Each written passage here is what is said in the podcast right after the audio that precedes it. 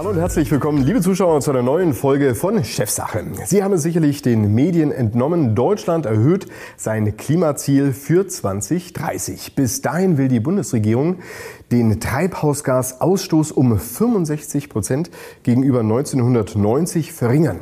Wie ganz konkret und ganz praktisch ein mittelständisches Unternehmen das Thema Nachhaltigkeit angeht, das ist heute das Thema bei Chefsache. Reduzieren, vermeiden, kompensieren. Das ist der Dreiklang der Klimaneutralität.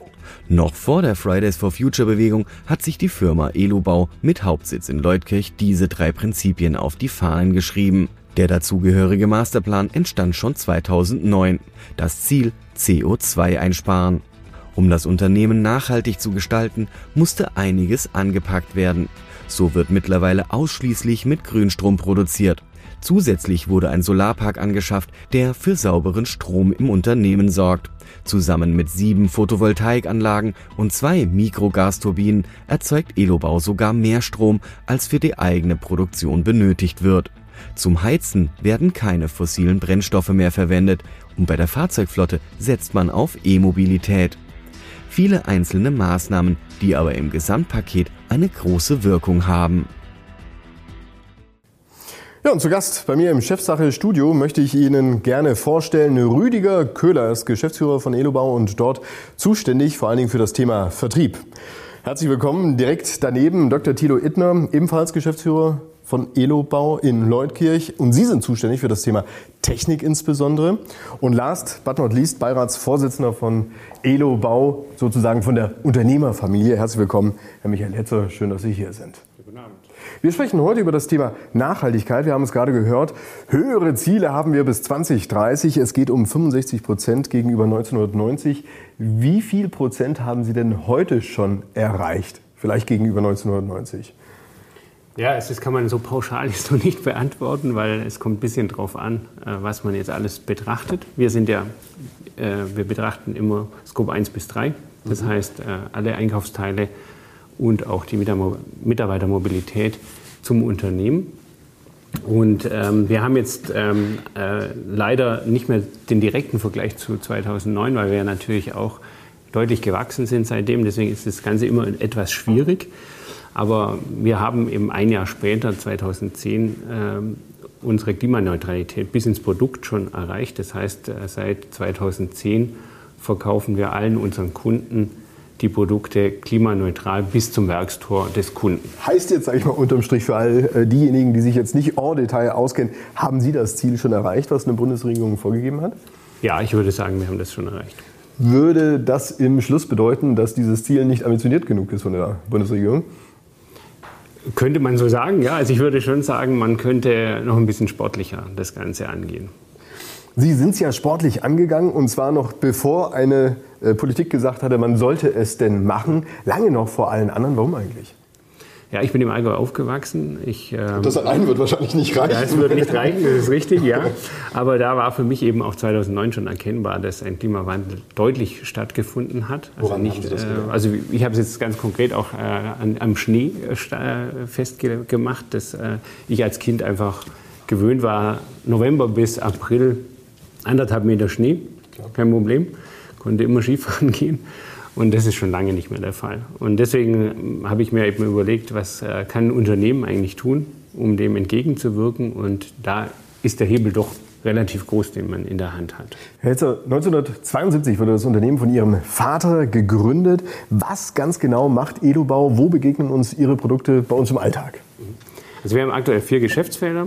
Das sind Bedienelemente und Systeme für den Off-Highway-Bereich, äh, Sensorik, Füllstandsmessung und Sicherheitstechnik. Jetzt am ehesten begegnet einem das vielleicht im Alltag in einem Traktor als Bedienelement äh, oder in einer Erntemaschine oder auch in einer Baumaschine, wenn man da sich aufhält. Da könnte einem das begegnen. Die anderen Sachen sind verbaut, da würde man eher das Produkt selber als Verbraucher nicht sehen können. Jetzt ist es ja oft so bei gerade äh, Familienunternehmen, dass diese ja auf Nachhaltigkeit angelegt sind und äh, ausgelegt sind. Also sprich, äh, du überführst das Unternehmen in die nächste Generation. So hat es jetzt auch da, äh, Ihr Vater gemacht. Manchmal gibt es ähm, sag mal, strittige Aussagen, was dann nach der zweiten Generation passiert und nach der dritten Generation. Ähm, wie ist denn jetzt ganz genau auch bei Ihrem Unternehmen das Thema Nachhaltigkeit organisiert? Ist es letztendlich einfach das Weitergeben an die nächste Generation? Nein, also ich habe tatsächlich ähm, 2009 auch, also fast im gleichen Jahr, wie wir äh, auch über die Klimaneutralität nachgedacht haben, eine nachhaltige Nachfolgelösung gesucht und war äh, zunächst mal so unterwegs, dass ich das hätte in einem Testament vielleicht ver verankert, wenn mir, wenn mir etwas passiert, dass dann einfach äh, das geregelt ist. Und ähm, kam dann aber auch äh, relativ schnell eben auf eine Stiftungslösung als, als Lösung für mich. Und äh, dann hat mein damals achtjähriger jüngerer Sohn äh, aus dem Nichts heraus gesagt, dass äh, er das ja übernehmen müsste, sollte es sein Bruder nicht tun. Ähm, und dann habe ich ihn gefragt, wie kommst du da drauf? Weil wir hatten darüber nicht gesprochen. Dann hat er gesagt, naja, es ist ja ein Familienunternehmen, das muss in der Familie bleiben. Und das hat mich dann veranlasst, eben äh, das nicht im Testament zu verankern, sondern zeitnah umzusetzen. Ähm, leider hat es dann doch sechs Jahre gedauert, und rückblickend war es dann eigentlich auch gut, es äh, zeitnah umzusetzen, weil ja, die Hinterbliebenen hätten ja dann äh, sechs Jahre gebraucht, um so eine Stiftungslösung auf den Weg zu bringen. Man hört ja immer wieder, Herr Köhler, dass ähm, solche äh, Stiftungslösungen sich schon eigentlich signifikant unterscheiden von rein profitorientierten Unternehmen. Wie ist das jetzt für Sie jetzt persönlich als Geschäftsführer, Teil des Managements? Du achtest dann quasi nicht nur allein auf das, was, äh, sag ich mal, unten rechts rauskommt, oder? Ja. Es ist eine besondere Situation. Stiftungsunternehmen ähm, befreit uns natürlich nicht von, von Wirtschaftlichkeit und, und äh, von, von entsprechenden Prämissen, nach denen wir natürlich auch arbeiten. Ähm, aber es ist, es ist besonders in dem Kontext, weil es einfach uns Sinn gibt. Und äh, das ist für mich der Anker einer, einer Stiftung und unsere Stiftung mit Bildung, Integration, Umwelt hat einfach so für mich so wesentliche Aspekte und das zeigt sich natürlich an jedem Kontext, an jeder Schnittstelle. Ob wir zum Kunden argumentieren, ob wir, ob wir bei den Mitarbeitern sind, äh, in, in, dem, in dem ganzen Stakeholder-Bereich ist es natürlich einfach äh, dieser Sinn und Zweck, äh, den wir mit dem Unternehmenskontext verfolgen und wie uns die Stiftung auch leitet, ist da einfach besonders. Für was leiten Sie jetzt persönlich den Sinn ab? Ein nachhaltiges Unternehmen sozusagen zu führen, zu managen? Geht es Ihnen um die Umwelt oder geht es Ihnen ganz praktischerweise um die eigenen Kinder? Wir haben witzigerweise, liebe Zuschauer, vorhin im Vorgespräch festgestellt, dass unsere Kinder in der gleichen äh, Kindergartengruppe drin sind. Ja. Tja, so ist das. So trifft man sich in der Region wieder. Ja. Um was geht es? Also geht es letztendlich um die Charlotte und äh, ihre weitere Tochter.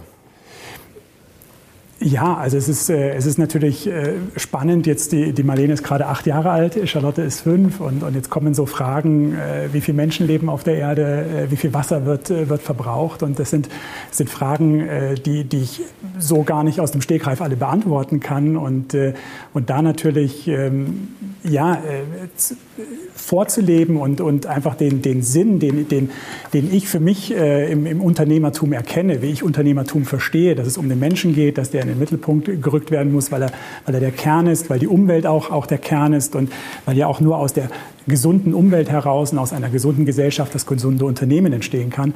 Das ist für mich letztendlich diese Sinnerfüllung und die Sinnstiftung. Hedner, wir haben ja jetzt vorhin auch im Einspielfilm schon einige Beispiele gesehen, wie an das Thema rangeht. Sie persönlich haben auch Kinder, aber wenn Sie ähm, jetzt nochmal den Blick auf Elubau werfen und vielleicht auch auf andere Unternehmen, die den gleichen Weg langgehen sollen, wo ist eigentlich der erste Schritt? Das ist eine schwierige Frage, denn ähm, die Gesellschaft muss einen ersten Schritt gehen.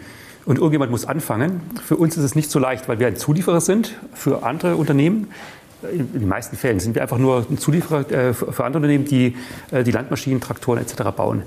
Ähm, es ist schwer von uns aus, diese Unternehmen zu überzeugen, den ersten Schritt zu gehen. Aber wir denken, wir können einen Schritt tun, indem wir unsere Produkte nachhaltig machen und zeigen, dass es geht.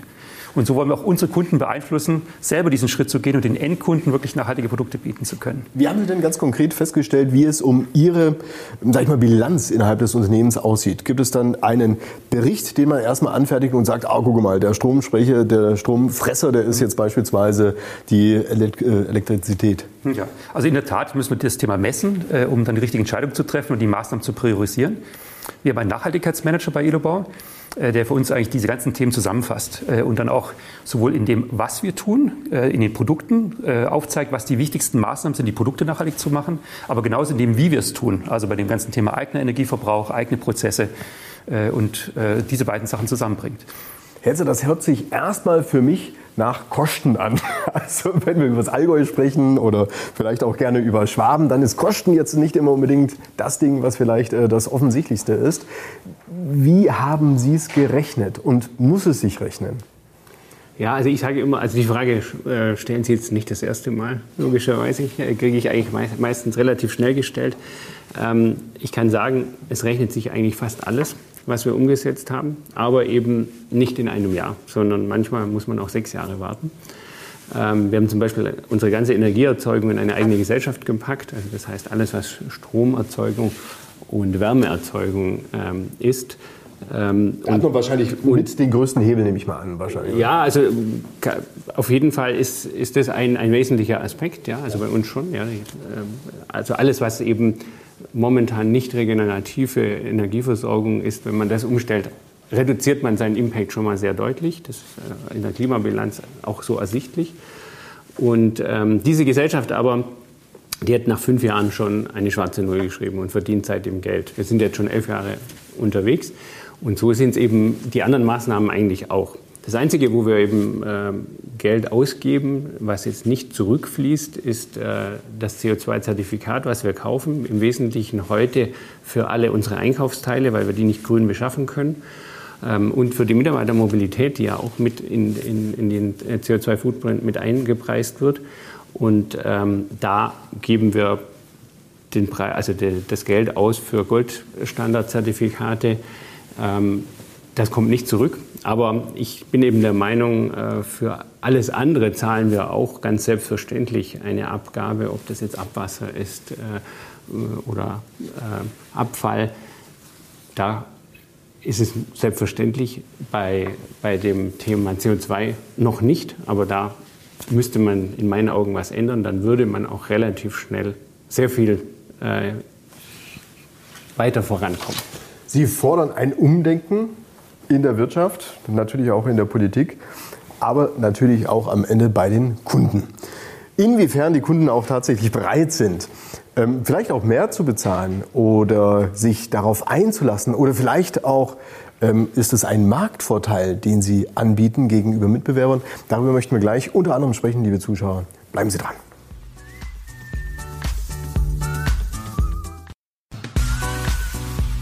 Und damit herzlich willkommen zurück, liebe Zuschauer bei Chefsache. Bei mir habe ich die Führungsriege sozusagen von Elo Bau, einem großen Mittelständler aus Leutkirch, sitzen. Wir sprechen über das Thema Nachhaltigkeit, wie man es ganz konkret und praktisch angehen kann. Und Sie sind hier, kann man durchaus so sagen, richtungsweisend, auch weit über die Grenzen der Region hinaus, aus einem Selbstantrieb sozusagen heraus. Wir haben es gehört, auch durch die Familie. Aber es geht natürlich schon darum, wenn du eine solche Maßnahme initiierst, wird es auch vom Markt gesehen, Herr Köhler, Hersteller. Also gibt es Kunden, die klopfen dir dann auf die Schulter und sagen, Mensch, das hast du gut gemacht und das nehme ich mit? Oder ist es vielleicht sogar kaufentscheidend? Sehr unterschiedlich und ähm, spannendes Thema für uns, weil global die Kunden für uns natürlich sich ganz unterschiedlich äh, positionieren. Also wenn wir nach Europa gucken, ist da sehr viel Antrieb, ähm, auch in den USA, aber wir haben natürlich auch Asien oder Südamerika. Da sind die Themen einfach noch anders, anders gelagert und anders entwickelt. Ich möchte sagen, ähm, es gibt so die eine Seite, wo wir mit den Stunden, äh, mit den Kunden gemeinsam in ein Staunen hineinkommen. Also wo wir wirklich erleben in den Gesprächen über Nachhaltigkeit, Mensch, die machen in ihrem Produktentwicklungsprozess schon richtig viel. Und sie sehen aber, was wir bei Elobau, wie wir das Thema schon äh, durchdringen. Vor allem in welchen Dimensionen wir denken. Also an die Kundenschnittstelle, aber dort nicht aufzuhören, also da noch weiterzugehen in Richtung Lieferanten, ähm, in, die, in die Mitarbeiterperspektive und auch in die Handlungswandlungsfähigkeit hineinzugehen, also wie die Klammer, die Nachhaltigkeit die Klammer darum macht. Und ähm, ja, die Kunden ähm, sind, ähm, wie gesagt, sie kommen zu uns, aber wir würden uns gerne mehr wünschen, weil uns die Sache so am Herzen liegt. Und ähm, ich vergleiche es mal mit, mit einem Film. Äh, die beste Nebenrolle bekommt die Nachhaltigkeit äh, seit Jahren, aber wir würden sie eben gerne mal auf die Hauptdarsteller, Darstellerinnenrolle äh, bekommen, um einfach neben den anderen oder neben den üblichen ökonomischen Faktoren da eine, eine Gewichtung, eine Gleichwertigkeit zu bekommen, ähm, um da einfach die Augenhöhe herzustellen. Aber man hat ja schon das Gefühl, dass das ganze Thema an Fahrt gewinnt, Herr Ittner. Ähm, der BlackRock-Chef hat ja gesagt, Klimarisiken sind Investitionsrisiken. Sehen Sie das genauso, wenn es dann um Investitionen geht, dass im Prinzip jede Investition, die Ihr Unternehmen tätigt, immer an diesem Stern der Nachhaltigkeit ausgerichtet sein muss? Äh, also zu allen unseren Entscheidungen gehört natürlich die Nachhaltigkeit. Ähm, wir können aber sozusagen nicht jede Investition damit auch rechtfertigen. Oder umgekehrt nicht jede Investition ähm, auch äh, oder jede Nachhaltigkeitsmaßnahme mit einer, äh, einer wirtschaftlichen äh, Maßnahme rechtfertigen. Ähm, wir wollen ja Trendsetter sein in der Industrie und damit ist es immer eine Gratwanderung, äh, dass wir Dinge tun, um den Markt auch zu formen und den Bedarf bei unseren Kunden auch zu, zu wecken. Und auf der anderen Seite ähm, müssen sich am Ende die Sachen auch rechnen. Und diese Gratwanderung, die versuchen wir hinzukriegen, indem wir viele kleine Schritte tun, um unsere Kunden zu überzeugen, dass Dinge möglich sind, dass sie sich damit selber differenzieren können und dann vielleicht auch mit uns größere nächste Schritte gehen. Du kannst ja die besten Pläne als Manager haben, wenn deine Mannschaft nicht im gleichen Boot sitzt ja. oder sagt, Mensch, äh, Leute, äh, also ihr investiert hier ordentlich und am Ende habe ich weniger in meinem Geldbeutel, mhm. macht's halt auch keinen Spaß. Wie kriegen Sie das gelöst? Wie können Sie die Mannschaft mitnehmen? Ah, gut, also es muss sich am Ende für alle rechnen, das ist natürlich eine Grundvoraussetzung. Äh, aber ansonsten kommen wir extrem mit dem Thema Leidenschaft. Also die gesamte Mannschaft muss, muss das Thema wirklich für sich entdeckt haben. Dann sind wir überzeugend, dann sind wir auch den Kunden gegenüber überzeugend und dann kommen wir auf die guten Ideen. Und ohne diese Leidenschaft geht es nicht. Und da hilft uns natürlich der Stiftungskontext.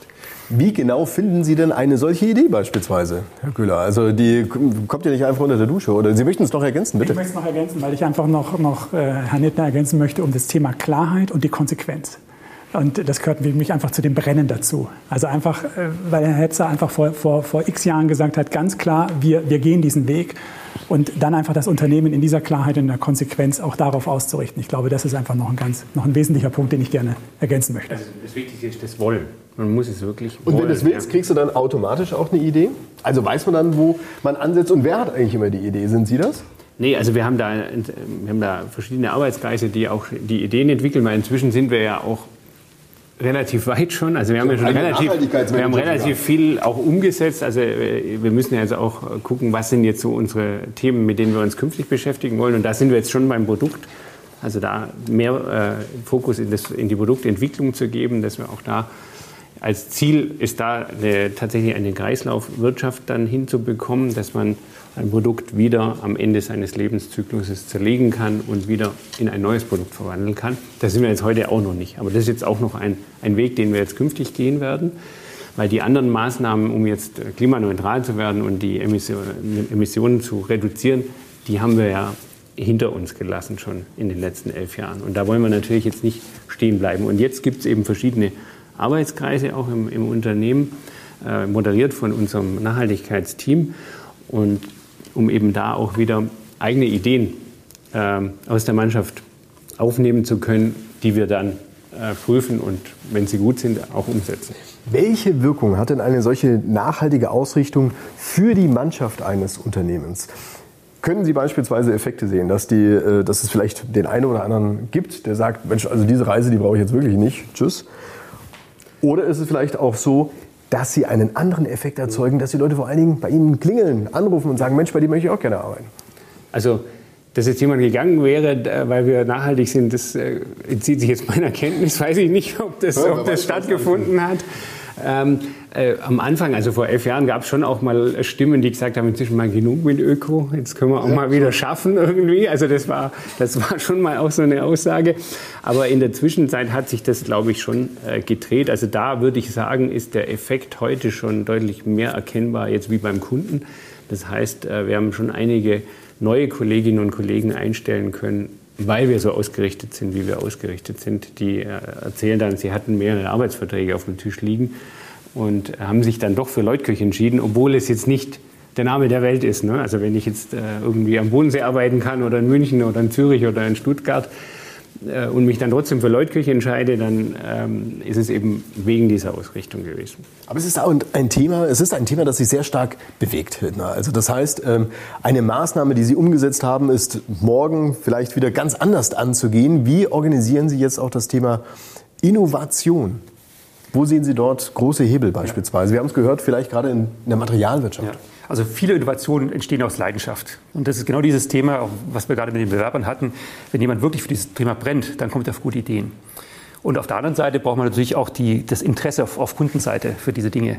Äh, und ähm, ich glaube, in dem Spannungsfeld entstehen extrem gute Dinge.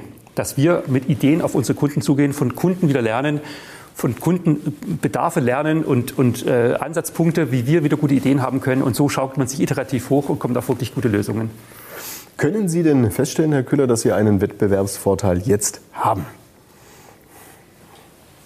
aus unserer Sicht haben wir den, weil wir, ja, weil, wir, weil, wir, weil wir, definitiv einfach mehr, mehr liefern als eben nur das qualitative Produkt, das, das langlebige Produkt, weil wir einfach schon äh, Materialien, wie Heldner gesagt hat, verwenden, die entsprechend äh, biobasiert sind, äh, in Armlehnen etc. Und ähm, wir stellen den Wettbewerbsvorteil dann fest, wenn wir mit dem Kunden in ein gutes Gespräch kommen. Also wenn wir, wenn wir die Vernetzung beim Kunden auch herstellen zwischen Nachhaltigkeitsbereich dort, den es ja mittlerweile praktisch überall gibt, und dem Einkäufer oder dem, äh, dem, äh, dem Manager für Qualität. Sie haben es aber vorhin so ein bisschen durchklingen lassen.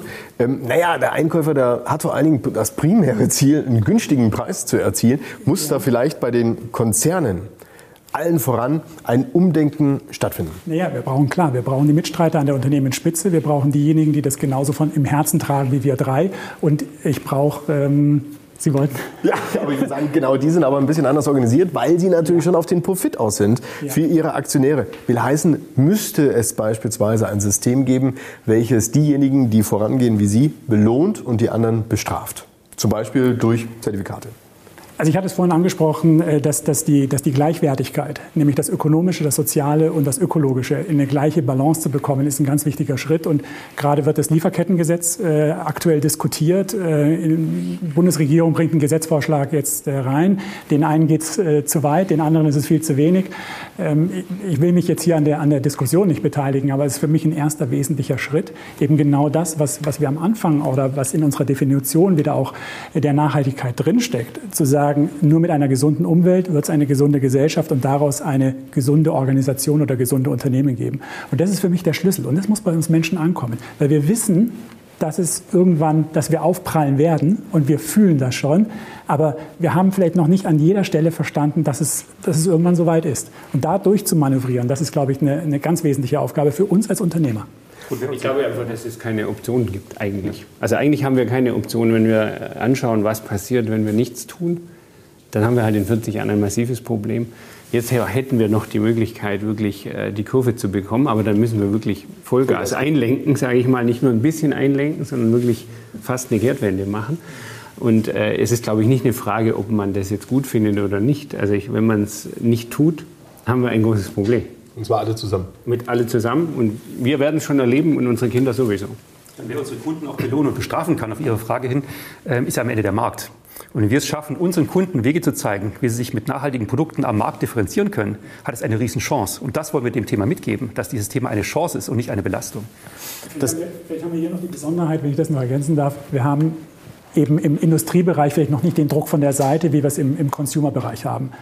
Äh, und, und, dort haben die Konsumenten vielleicht noch mal wahrgenommen heute vielleicht einen stärkeren Einfluss. Ich glaube, dass sie es im Industriebereich aber nicht haben. Weil letztendlich, äh, letztendlich entscheidet ja der Bauer, bei wem er den Traktor kauft und wie er den konzipiert haben möchte, mit welcher Elektrik, äh, mit welchen Bedienelementen, äh, welche Aspekte für den, für den Endkunden da eine Rolle spielen. Und das ist letztendlich genau der Fokus, den Herr Ettner wieder angesprochen hat. Ich würde gerne so langsam aber sicher zum Ende kommen. Und zwar ähm, dahingehend, Sie sind jetzt hier als Stellvertreter eines Unternehmens, welches nachhaltig ausgerichtet ist. Mich würde eigentlich interessieren, abschließend, was passiert, wenn Sie sozusagen den Stift fallen lassen und abends nach Hause kommen. Geht die Nachhaltigkeitsreise weiter? Überführen Sie das Thema in Ihren eigenen Haushalt, in Ihre Familie? Wie sieht es ganz konkret bei Ihnen aus? Das könnte man sicherlich immer an die eigene Nasenspitze gefasst konsequenter machen. Ähm, was, ich, was, ich, was ich überführe ähm, aus, einem, aus einem Stiftungsmodell für mich persönlich ist, äh, wenn, wenn ich Investments tätige, wenn ich nach Geldanlage oder ähm, an der Vorsorge für meine Kinder denke, dann gehe ich ganz bewusst in Geldanlagen hinein, wo ich weiß, was passiert mit dem Geld, was wird im Umweltbereich, was wird äh, im, im, Bildungsbereich, äh, wie wird das, Bild, äh, das, Geld eingesetzt. Und das ist etwas, was ich konkret äh, übertrage, ähm, auch in, mein, in meinen privaten Bereich hinein. Ganz praktisch bei Ihnen halt, ne? Ähm, ich muss gar nicht viel tun, weil ich bin ganz, ganz, ganz, froh darüber, dass, dass, meine Kinder das Thema schon selbst erkannt haben. Aha. Durch Fridays for Future, durch andere Themen, äh, ich sag mal Sender with a Maus, die, die, die Sachen sind präsent und die junge Generation hat das Thema für sich erkannt und zieht unheimlich. Und das finde ich toll, dass diese Sachen wirklich in der jungen Generation ankommen. Und das sind auch die Konsumenten von morgen, die das Thema gestalten werden. Und da kommt auch am Ende der Druck her. Hetzer, abschließend bei Ihnen, wie sieht es da aus? Ja, also gibt es auch noch was, was man optimieren kann, aber ich, äh, wir kaufen jetzt auch bewusst äh, Lebensmittel ein, also nicht irgendwas, sondern schauen, dass es regional ist, dass es bio ist zum Beispiel oder auch wenn wir irgendwas anschaffen, schauen, da gibt es irgendeine nachhaltige Alternative. Also das, äh, da hat es schon auf jeden Fall auch äh, Einzug gehalten oder auch wie wir zu Hause unser Haus beheizen und so weiter. Da haben wir auch relativ früh schon Veränderungen vorgenommen. Also es gibt gar viele Möglichkeiten von zu Hause bis hin natürlich auch zum Unternehmen und natürlich auch der Politik. Herzlichen Dank für diese spannenden Einblicke, die Sie uns heute gegeben haben. Wir sind sozusagen einmal mit dem Nachhaltigkeitshubschrauber drüber geflogen, nirgendwo so richtig gelandet, aber wir haben zumindest einen Eindruck bekommen zu dem Thema und ich hoffe Sie natürlich auch, liebe Zuschauer. Das war's wieder soweit hier bei Chefsache. Würde mich freuen, wenn Sie bei der nächsten Sendung wieder mit dabei sind. Bis dahin alles Gute. Tschüss.